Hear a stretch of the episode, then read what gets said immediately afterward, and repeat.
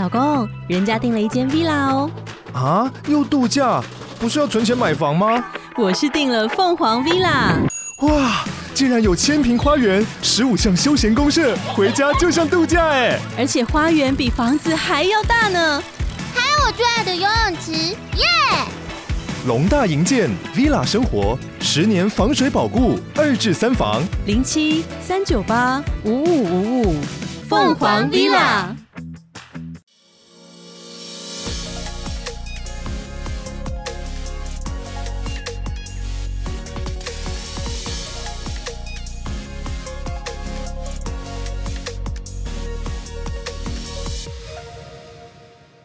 Hello，大家好，欢迎收听 No Shortcut，没有快捷键，我是 Simon。今天这期节目呢，邀请到了跟我一样在日本工作的 P 旭。P 旭拥有超过十年的呃产品设计的经验，然后他经手过非常多类型的产品还有专案。他目前在日本的一间金融的新创公司担任 Design Lead，那他带领了不同国家的设计师一起做很多有趣的专案。那我觉得有一点是非常值得一提的，就是 P 旭虽然跟我一样都在日本，可是我们主要都是使用英文来工作。那甚至生活上还是蛮多时候都用英文的，对。那我觉得皮旭有点很厉害，是他是跟全家人一起到日本来生活。这个部分的话，我相信其实会遇到很多挑战。然后我相信也蛮多人会好奇说，诶，如果今天日文不好的话，是不是可以到日本工作？所以也就是这个原因，主要想要请皮旭来跟大家一起聊聊，不管在日本工作或是生活，有遇到哪些挑战或是有趣的事情。对，那就请皮旭来跟大家做一个自我介绍，还有跟我们的听众打声招呼。嗨，大家好，我是皮旭。我现在是在一家 QR Code Payment 的啊服务的公司 PayPay，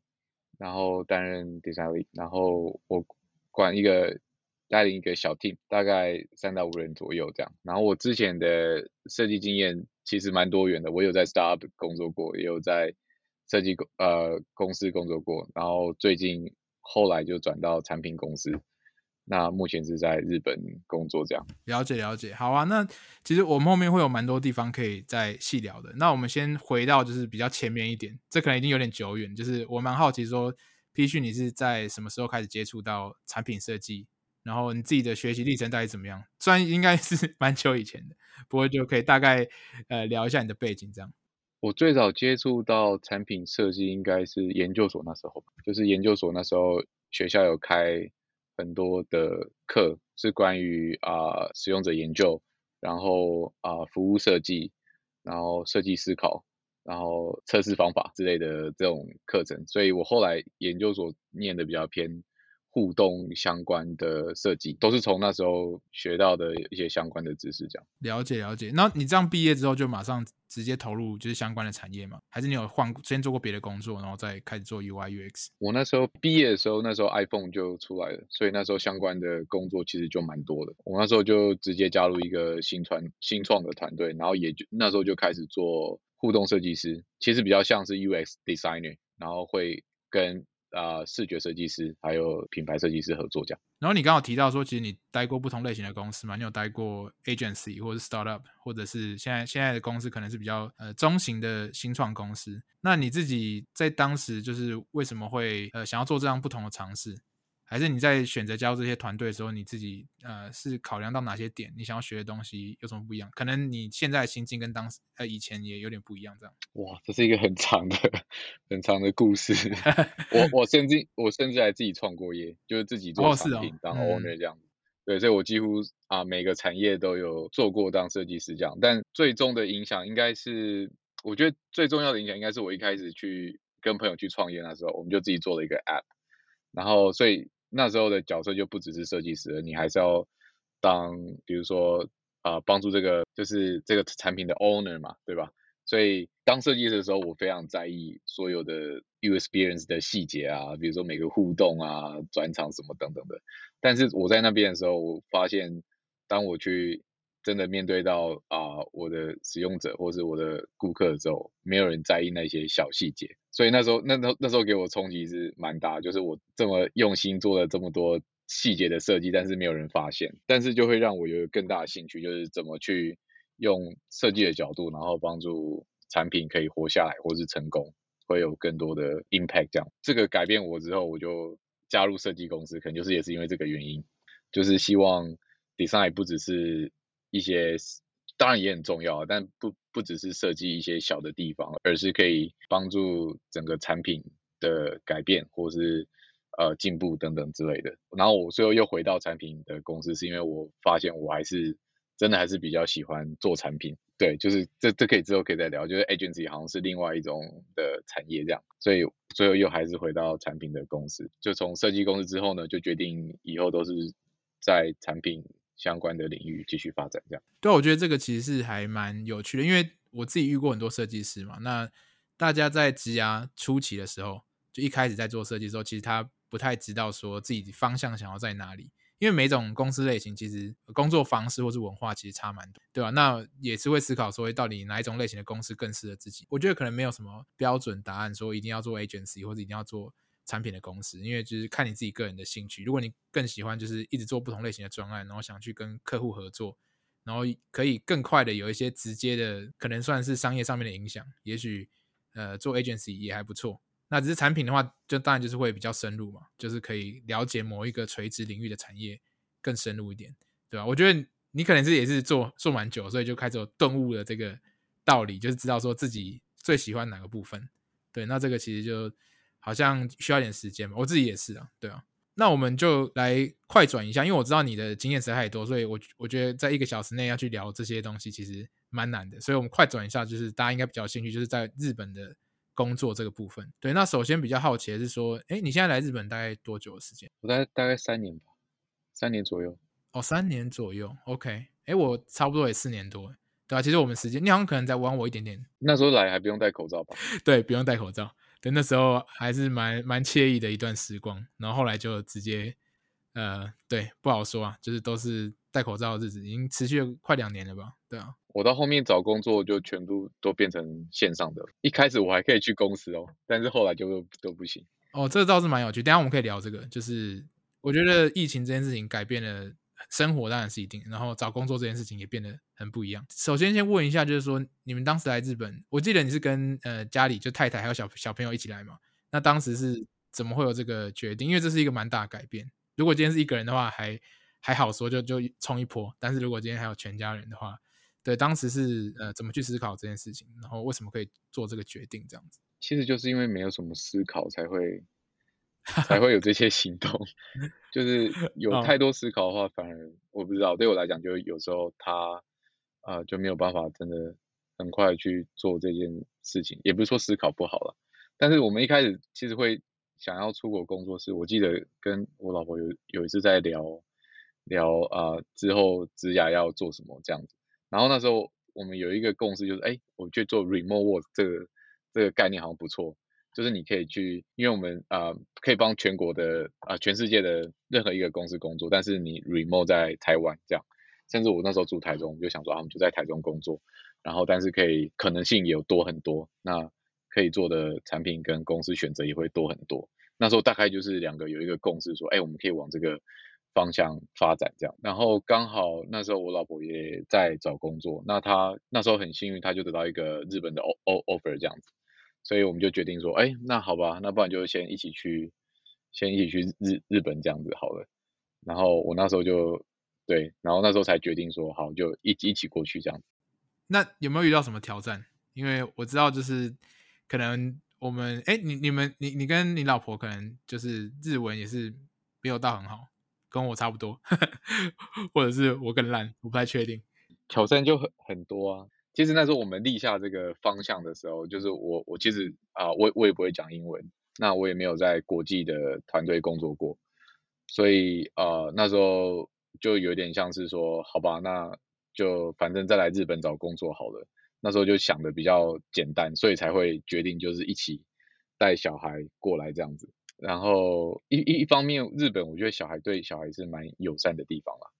所以那时候我们来的时候就打包。行李啊，什么什么都打包好，然后我们甚至连岳母也打包一起带去日本，支援我们大概一个月的时间。哇，OK OK。所以最挑战的事情就是一开始有小孩，一前面初期要在日本找到房子啊，然后要帮小孩找到一个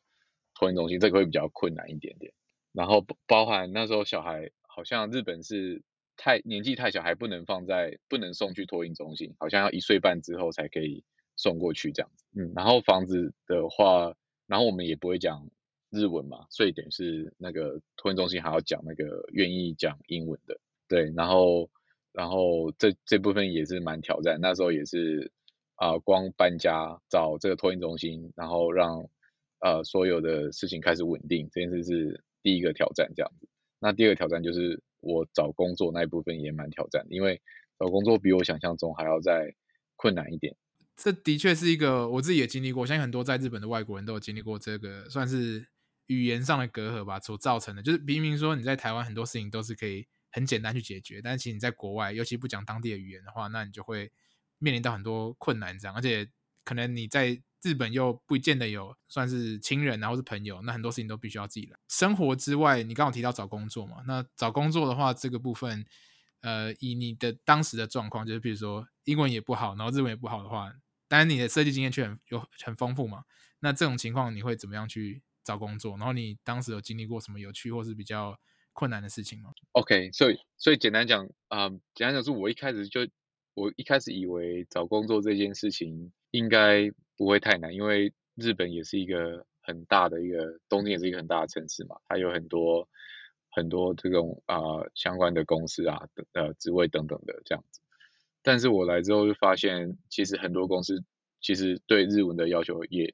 也算很高。比如说国际的设计公司，好了，他的客户一定都是对日日本当地的客户嘛，所以他一定要会讲日文，这样等于是说筛选完之后你。愿意接受会只会讲英文的公司大概只剩呃，比如说新创，但是新创也不一定。一般的新创其实它也是要会讲日文，因为他们做的小的产品通常还是面对日本市场。简单讲，说你的产品是面对日本市场，它就会要求日文。所以如果你要只会讲英文的话呢，除非你是新创，但是是面对国外的市场，或是你的啊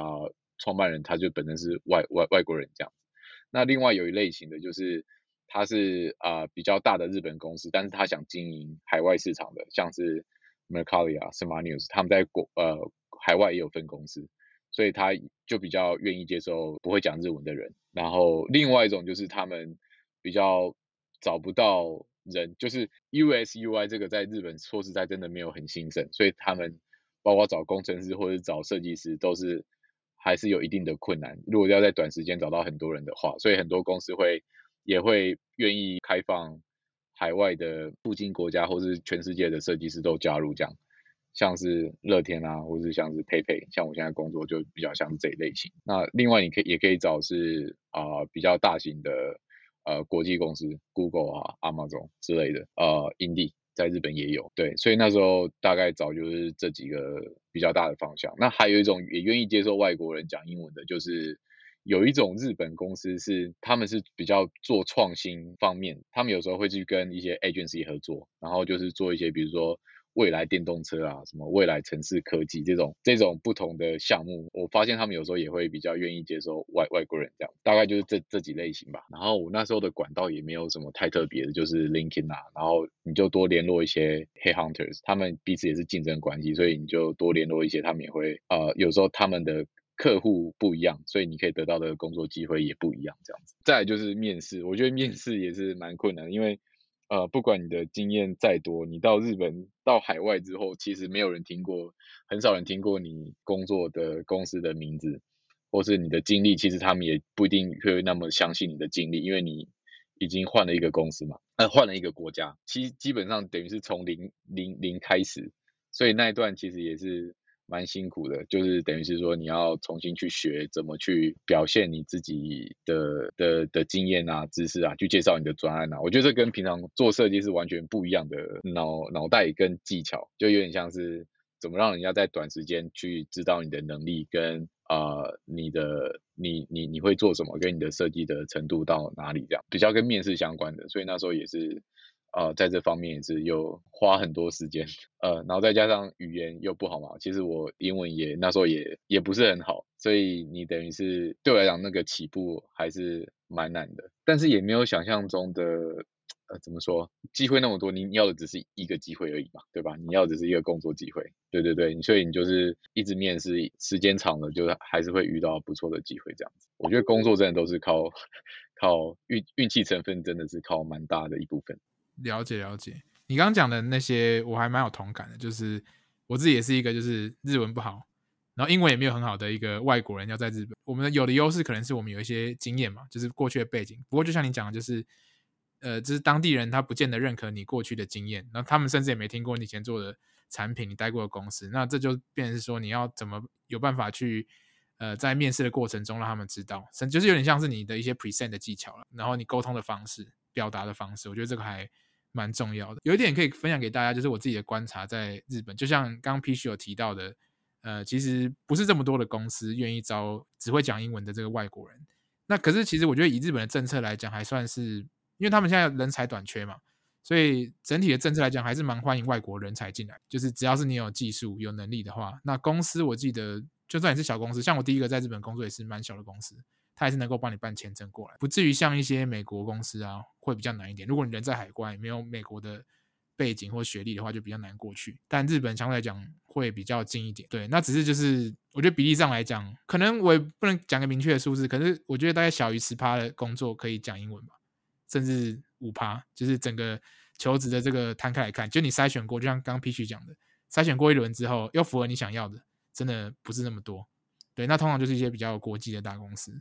或者是对啊，就是新创，他们需要很多不同的类型的人，然后就会找很多外国员工这样子。然后我想分享一个，就是说，就像你讲的，他其实可以找的人也没那么多，应该说每一家公司都这样子吧。所以有时候你如果这次面试失败的话，其实我觉得也没有关系，因为呃，你你可以继续跟他们有一个好的关系。那之后如果他们又有在开放职缺的话，其实很有可能机会他会再联络你，问你有没有兴趣，或者说你也可以主动联络他说。啊，最近有没有新的职缺之类等等的？我觉得那个都是可以很好去再得到呃工作机会的一个方式。像我现在的工作，其实那时候一开始我丢的时候，他也是说现在没有缺，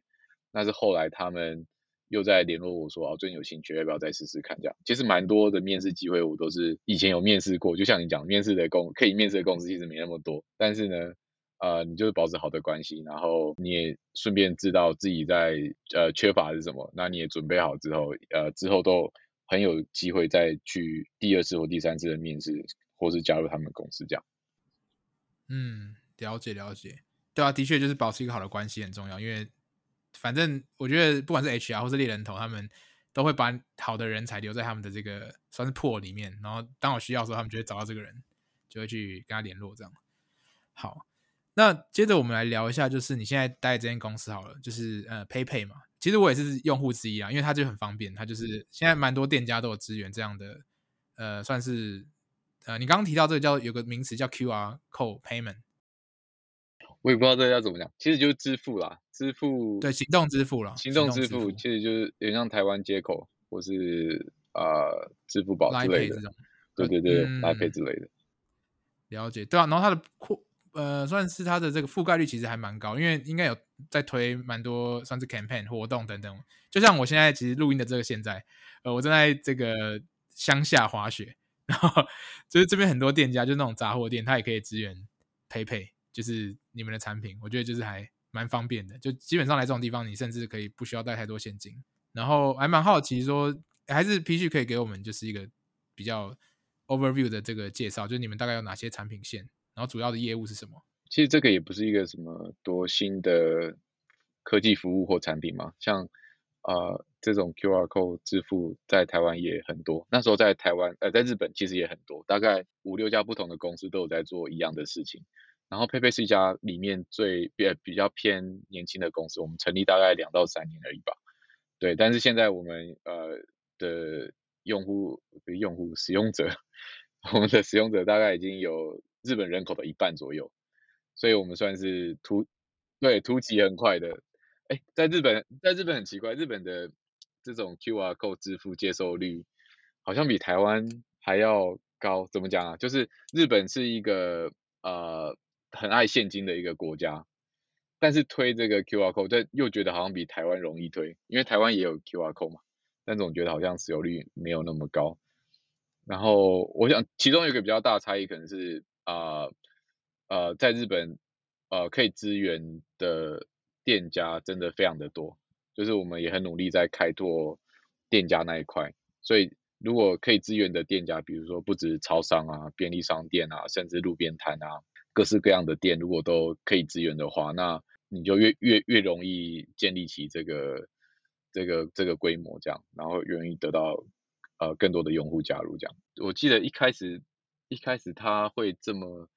成功，也是好像归功于有一个行销活动，我不知道 Simon 有没有参与过，我是没有啦，就是他有一开始喊出一个送一百亿的活动，就他拿出的一百亿的奖金送完为止，这样之类的。然后在日本，然后买很多广告，全面放送。所以我后来有做一些跟 user 做一些 interview 的时候，他们都对这个印象最深刻。就一提到这个产品，就会想到哦，你们就是之前啊这个送好几亿的这个的 app 这样子。你有印象吗？我没有印象，就是有一百亿这个事情。但是我记得那时候就是我会用 PayPay，也是因为但它很方便，这是一个。然后再来就是它好像有一些回馈吧，就像这种支付一开始早期在推的时候，其实好像都会有一些，就是比如说你。呃，付钱的话，那就会有一些点数的回馈等等的，所以这部分就好像会让我想要更想用。对，嗯，毕竟日本就是一个遍地都是点数的一个国家，就是到处都是都都是优惠啊，或是 campaign 啊，就是你缴税也有优惠啊什么的，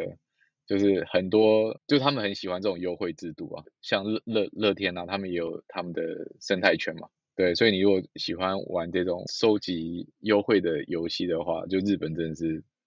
非常的多哦，真的，真的，真的。好，谢谢 P 旭刚刚跟我们分享，就是这个 PayPay 这个产品。然后我比较好奇的是，你目前担任的角色，呃，我知道你目前是担任 Design Lead 嘛，然后你下面可能会带几个设计师这样。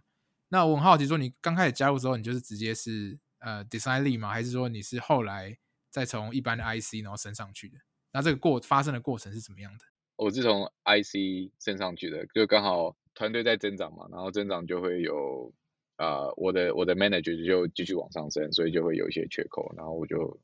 就很幸运的也被也被升上去这样子。哎，那这件事情是你自己去提的吗？还是说，因为他总是要找一个人嘛，那他怎么会找你？你为什么是最适合的人？你有做出什么样特别的，比如说贡献啊，或者是你自己有表达这个意愿？他他当然。当然，通常都会，他会去问你的，问你的兴趣，你有没有兴趣做这个这种 team 的 management 的工作？这样，因为有有些人就喜欢做 IC 嘛，有些人就是不想要那么多事情，那么烦啊，管理啊，什么东西的，所以他一定先问你的兴趣这样子。那第二，他可能也会看你适不适合。那可能主要是因为我之前都有，也也也是有当过啊 design lead 的经验，然后再加上。啊，我到我加入之后，我有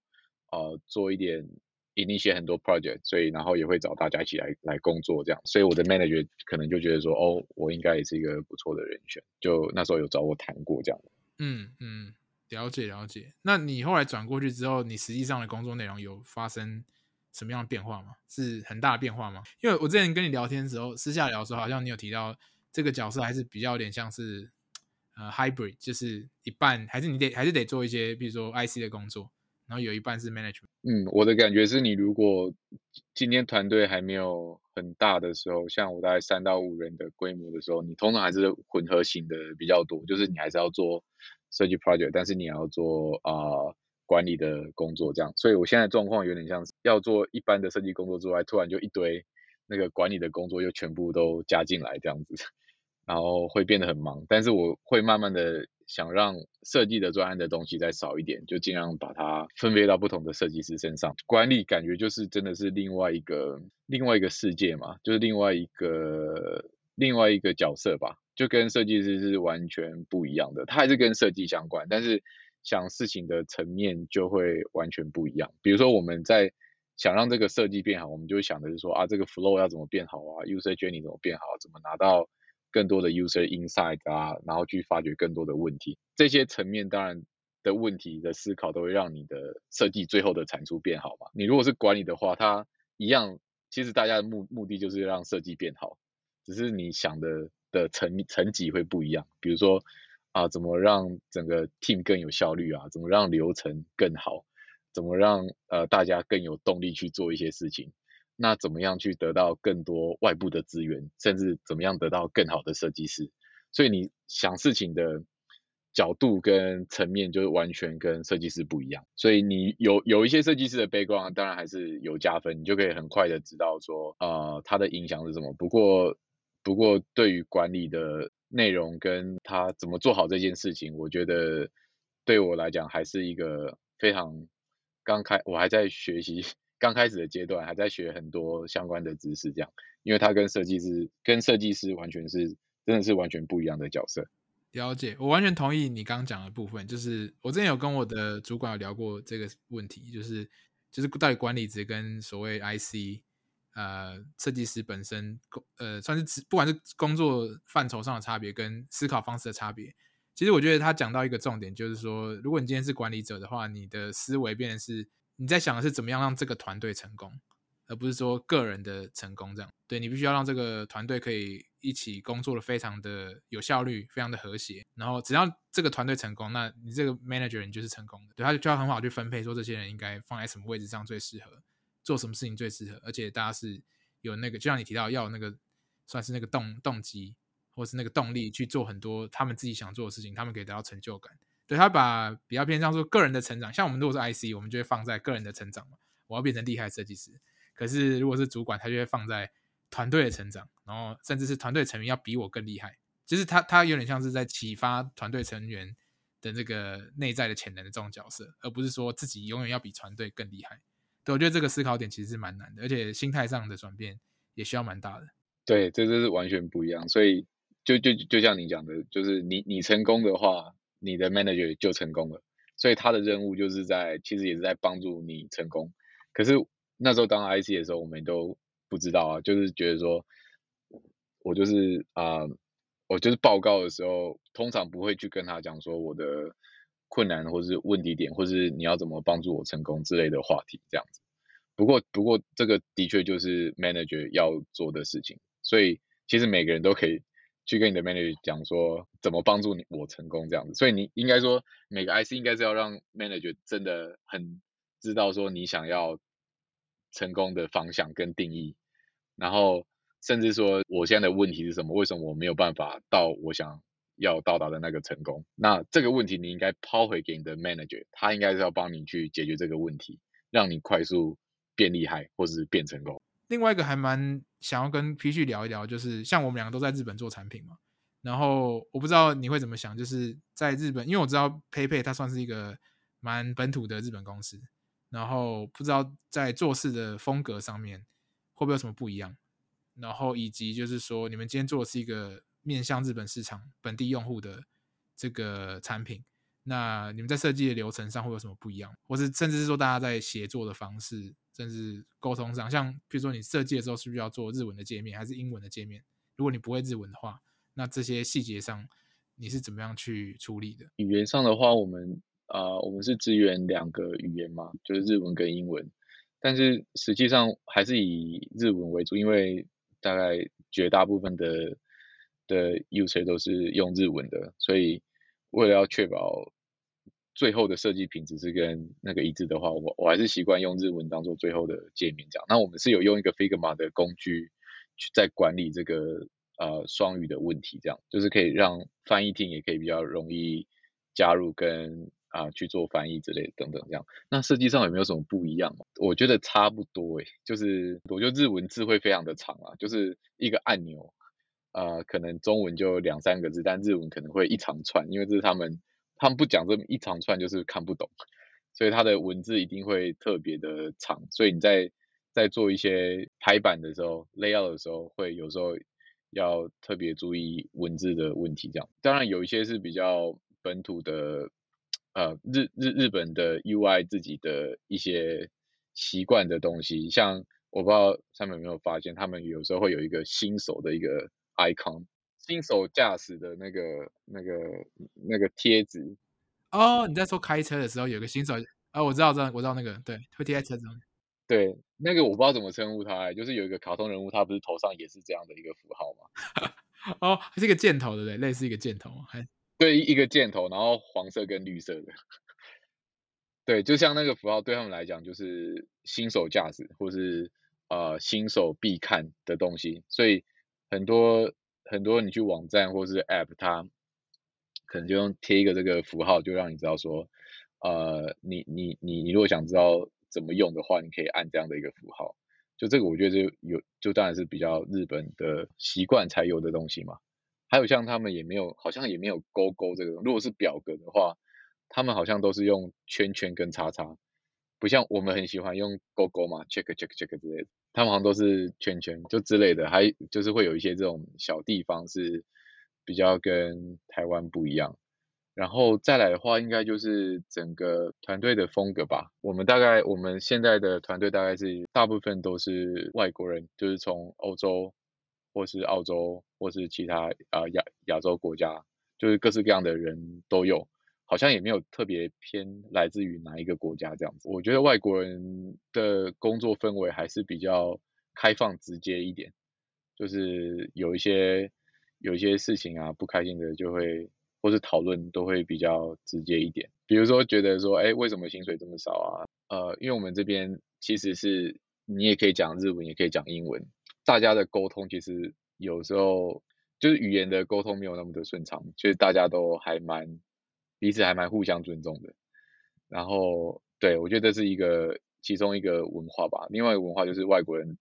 呃，外国人比较多的环境，大家的讨论还是比较开放，很多你心里不敢讲的，但心里在想的，他都会帮你已经讲出来的这样子。就比如在讨论一些公司的制度啊或福利啊，你可能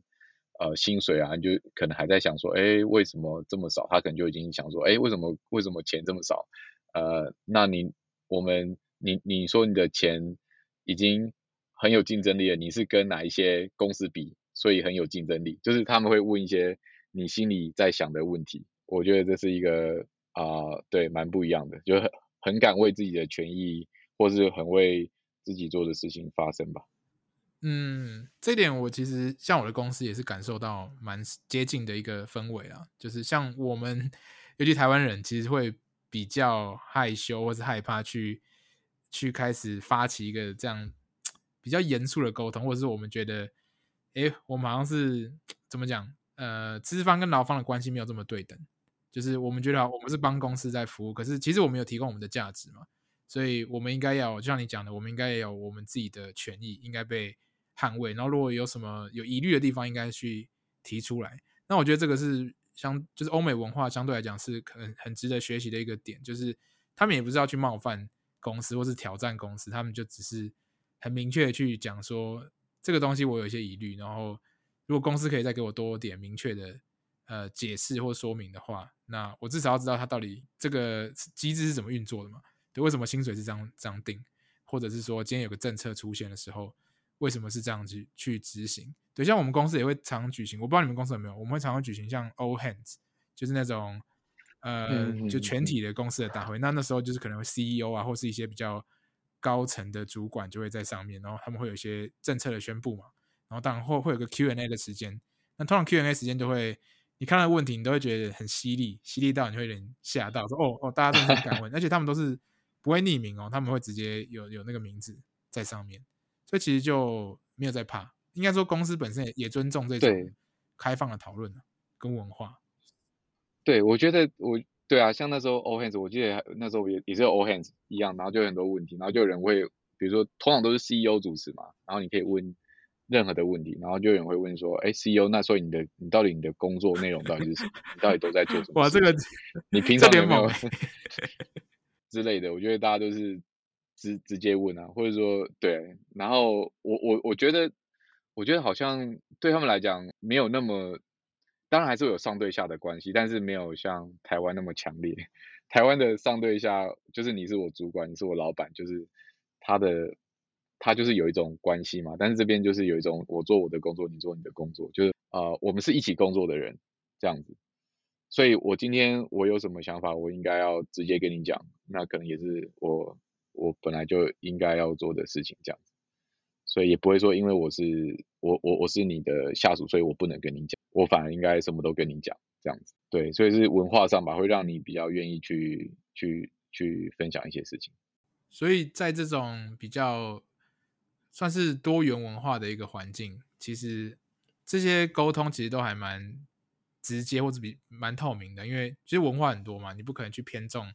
哪一个特定的文化。当然，虽然可能日本公司如果日本人多，就会形就是形塑出一个主流文化在那边，但大部分我自己的感觉的确跟 P 区讲差不多，就是今天文化很多时候就大大家互相尊重，然后讲话就是呃摊开来讲，然后就就事论事这样，比较不会很多时候不会往心里去啊，我自己是这样觉得。所以像我现在讲话也变得比较 直接一点，对，可是其实就没有恶意，其实就是要把事情做好跟解决这样子，对，对对对，就我觉得我蛮认同你讲，就是在这种多元文化的时候，其实大家都也也也怕踩到对方的线，就是大家大家也不知道彼此的底线是什么这样子，所以反而就还蛮蛮愿意听别人说话，跟尊重对方的想法这样子。了解。哎，那我好奇问一下，你自己觉得，就是身为台湾人呢，就是你自己会觉得，我们如果台湾人在这种跨国文化的呃职场上面有什么样的优势吗？或是个性，不管是个性上，或者是本身的特质？我也不知道，但我遇到台湾人都超级认真的，然后就 都很有能力，就是就是呃很很认真负责，我觉得就是每个都很有能力，然后又蛮。认真负责，我不知道这算不算特质诶，但是我我看到的都是这样子，但是会啊比较应该大家都知道，就就就比较谦虚吧，或是不习惯讲太多自己做的事情，就是我可能做很多，但是我就一句呃可能在那个分享的时候就只是一句说啊我做了这个就带过了这样子，好像我们不知道怎么把把自己努力的事情也不要。也不是说要很夸张的讲出来，就是很呃精准的分享出来，我觉得都有点困难。就是我们习惯一直做，一直做，一直做，我们好像就像你去面试一样，你习惯一直做，一做，你其实能力很好，你做很多，但你不知道怎么介绍你自己，或者你也不知道自己做什么事情是很有价值的。有有时候是你如果不知道这个是有价值，你就不会去讲它。对我觉得有时候反而是比较比较失去这一块吧。嗯嗯，我我我觉得蛮同意的，因为我自己本身就是这样子经历过来，就是我在外商工作这几年来，我也是感受到蛮深。就像我刚开始时候会相对比较没自信，然后就呃，比如说我做了很多事情，然后我也不好意思去讲，或是说你讲是邀功也好，或者说只是把这件事情具体的讲出来说，哎，我做了这些事情，然后我其实有帮助到团队达成什么样的目标，其实这件事情我都不会讲，我有点像是在期待别人跟我说。哎，你做的很好哦，然后哎，继续加油，这种就是你会期待说你做，别人会看见。可是其实每个人都还蛮忙的啦，除非是真的跟你合作很熟的这种伙伴，或是你的老板跟你很熟，甚至有时候老板都不太确定你做的那些细节。如果还有很多人要管的话，那基本上我觉得我学到这几年学到最多，其实就是呃，要把你自己做的东西是，就像你讲的，要很明确的去讲出来，甚至是有时候一些呃适当的包装也是很重要的。就是让你自己做的事情是可以产生一些影响力，然后甚至别人会把你当做是一个算是模范或者是标准。如果你真的做的不错，然后这件事情也是大家有目共睹，那我觉得拿出来讲其实并没有什么不好的，对啊，那也可以让你的影响力更高一点，在这个组织里面，对，所以这也是我学到蛮多，尤尤其是像我们公司，你们公司我相信也有，就是会写 review，可能每一个 quarter 或者是每个。每半年之类的，那这种时候其实就是要很仔细的去写到底自己做了什么事情嘛。那有时候甚至会，也不是说加油添醋啊，就是要把它写的是真的让看的人会懂，而不是只是因为你你写出你做了什么，不代表你真的产生了什么价值或影响力。你要把你做的事情跟价值这件这两件事情连在一起，然后这样子上面的人看了才会比较有感觉，对吧？这是我我自己学到的事情。对对对，我哦，我觉得这。我觉得你讲的也蛮好的，就是我或者我加入这个公司之后，我就发现主动也是蛮重要的一件事情，因为你会发现身边的人也都蛮主动的。比如说像你讲的，你想要什么影响力啊？你你你你有什么目标啊？你想要达成什么啊？其实有有些有些时候你是要主动去做一些事情的，并不是要等着啊有人呃塞这个事事情给你这样。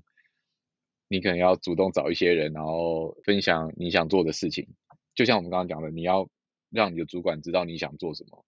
然后让他来帮你。我觉得这个这个文化也是也是蛮不一样的。所以不不只是你的职业嘛，你的工作上你想做什么，你不想做什么，你其实你都可以跟老板做沟通。那他应该是要设法帮助你去做你想做的事情，或是你今天有什么 impact，你你你真的想要达成，你也应该让他知道，然后他会帮助你，比如说应该要找谁开会啊，这个应该要去跟谁联络啊，然后怎么去推动这样的一个新的专案之类等等的，还是要更主动一点在工作上面。好，那那个 P 区我之前听说就是你们公司其实因为很多不同的国家的成员嘛。然后你说刚刚有提到一点语言的隔阂，然后我听说你们公司有个很特别的制度或机制，就是有请翻译的伙伴，你们有个翻译团队嘛，然后会帮助你们在可能开会的时候、沟通的时候，他可以直接做一个口译。然后这件事情我自己听到是蛮 shock 的，因为我想到，哎，哇，这第一是成本很高，然后第二是我有点没办法想象这个，如果这是发生在那种，譬如说大会上面宣布事情还可以，可是如果今天是发生在很多小的会议里面，one on one 这种，如果都有个翻译的话，我觉得还还蛮猛的。那具体上这件事情是怎么呃操作的，以及你自己的感受是怎么样？想要听你这边的想法。因为我们还是蛮多日本人的，然后他们啊不呃不会讲英文的，所以基本上呃要跟他们沟通的话，我们我们现在公司还是会透过翻译的团队这样。那翻译的团队怎么进行的？主要就是透过 Zoom 嘛，我们都在 Zoom 上面进行会议嘛。那 Zoom Zoom 大家都每天开会都在用嘛，但一旦有一个翻译加入这个 Zoom 之后呢，你的那个就会多出一个按钮，就是语言选择的按钮，这样子。平常看不到，但是翻译加入你就会看到那个按钮，你就可以选你要听日文还是英文。那基本上他们就是同步的同步翻译你你正在讲的话，就是啊你会听到一点点背景音，然后他同时就在再把那个。再把那个声音再呃压压压过去，这样成本高不高？我是我觉得应该也还好，因为成本高不高？我觉得还好，因为你透过增加翻译的成本，你可以呃减低很多 recruiting 的成本。哦，先先把先把一些好的人找进来，先不管他的语言能力，就至少是可能是英文这样子，然后之后再说。对，减少招募的成本，因为你如果要找到一个符合的。呃，人才，然后又要会讲日文，你可能要花非常多的时间跟更多的面试大家的时间去找这个人。所以他今天如果用降低这个呃招募的成本，然后去拿去变呃成立这个翻译团队，我我我我不确定诶，我我不我不觉得成本可能会提高多少这样子。还蛮有趣的思考点，因为像我们我们公司是用英文作为主要的沟通语言嘛，那其实我们最近。应该说一直以来都在找很多人才进来公司，但是就很多日本的设计师都会卡在就是英文不好这一点，然后就会有一些沟通上面的疑虑，然后就会变最后没办法找找进来。就算他的这个作品很好，但是沟通上就会有障碍。可是我们好像真的没有这个文化，就是说有个翻译，然后可以来做 one on one，因为其实实在要沟通的太多，甚至因为有时候要跟美国的团队沟通，如果每一个都还要卡个翻译，其实就。会有点难，加上可能组织比较大。不会啊，你看一一个翻译如果就负责你们十个设计师好了，那把他的薪水再加上你们身上，其实没有多到哪里去，对吧？哦哦，哇，这个这个策略还蛮有趣，好回回去跟公司讲一下。然后你们人就会好好找很多这样。像我的主管他也是日本人，他不讲英文的，那等但是等于是说我什么事情都只能透过翻译 跟他沟通。就不不止工作上的事，我可能闲聊也要透过翻译，哇，然后呃讲一些讲一些抱怨也要透过翻译啊，讲心事也要透过翻译啊什么的，讲笑话也要透过翻译，而且我们那翻译他翻译他其实是同步翻译，就他是有情绪的，如果对方今天的声音是生气，他也要翻译出生气的声音，哇，所以我觉得翻译真的知道太多事情了，对啊，之后要灭灭口的话，可能要先把它翻译。灭口对，因为什么事情他都知道这样。哦，而且之前你不是有提到说，就我们私下聊的时候，你也提到说，就即便你比如说你英文讲的不是很好，但是翻译，因为他会翻译成日文嘛，然后他就会把你的这个讲话内容翻译的很标准，然后很优雅的这个词汇，我不太确定。对，对我那时候面试的时候也是有有一个翻译，因为我刚好我的主管是日本人嘛，那。翻译他是他有时候会等你讲一个段落，然后再翻过去给对方听到，所以有时候我我觉得我应该讲的蛮烂的，就是就是七零八落啊，然后断断续续。但是翻译听完之后呢，我觉得他会重整到他的脑袋，然后再把它用一个很完整跟很简洁的呃日文跟对方说明，所以我觉得那时候面试应该也是透过翻译才可以 才可以得到这个工作这样子。哇，那这个你要包红包给翻译，真的真的。我觉得今天聊蛮多呃关于就是在日本的这个公司里面工作的一些算是有趣的心得，然后还有一些挑战，当然是会有。对，那。我我后面想要问一些比较生活面的问题，因为我相信很多人虽然现在是疫情啊，可能不是那么容易来日本，但是我相信之后可能过一年，应该会越越来越多机会可以来日本工作。然后只是想要聊一聊，以生活面来看的话，你自己会觉得说在日本生活你的感受是怎么样子？尤其是你跟家庭一起生活嘛。那虽然刚前面有提到一些挑战，那有没有一些比较，比如说正面的部分，就是你们自己觉得蛮喜欢住在这里？觉得还不错的地方哦，日本哦，我觉得大家对日本都已经很熟悉了。当然啊，当然有些人会说住好像跟来玩有点不一样。嗯，有什么好好的地方？嗯，第一个就是没有蟑螂啊，日本是一个 没有蟑螂的。哦，真的哎，我来日本这么久，我根本没看过半只哎，说明没有吧？没有吧？就是可能去那种，比如说餐厅比较多的地方，maybe 路上看过一次，但是。真的从来没看，很少看到，对，基本上没有。对，而且真的要去很很，真的要是去那种餐厅非常多的地方，才有可能会看到一两个。所以我小孩看到蟑螂，他不会怕，他会想玩，我就跟他说不要玩。哦哦，哇，这蛮特别的。嗯，对，我觉得蟑螂有，如果今天你是怕蟑螂的人，当然这个应该是蛮好、蛮大的一个优点啊。那如果你今天是有小孩的人呢？我觉得另外一个优点就是车子是会自己停下来的，这样来讲是安全安全蛮多的，因为小孩子很喜欢乱跑嘛，就是这边的交通是比较比较安全的。呃，如果你喜欢日本文化或是 食物的人，应该会蛮蛮适应。那时候我来日本也很怕不适应，但一不小心就适应了，没好像好像没有什么 特别不适应的地方，就语言吧，语言还是要还是一个隔阂这样子。好，那。好，那最后我想要问 P 旭，就是如果今天呃在台湾的朋友，然后他是设计师，他想要来日本工作的话，你会给什么样的建议？如果是如果是有语言的考量的话，我当然是建议就是多直接就练习大量的绘画，因为我们可能从以前读英文或者日文到现在，可能都是在听跟读嘛，其实我们没有什么机会在讲这些语言，但其实只要很集中的一直。大量练习绘画的话，其实很快。我觉得工作的语言的门槛也没有那么的高，就不一定要讲的非常的流利顺畅，就你能清楚表达自己的意思就好。所以你可以透过一些平台啊，有那种绘画课，你就是甚至有那种我记得是一个月你可以呃讲到饱、上到饱的那种课程，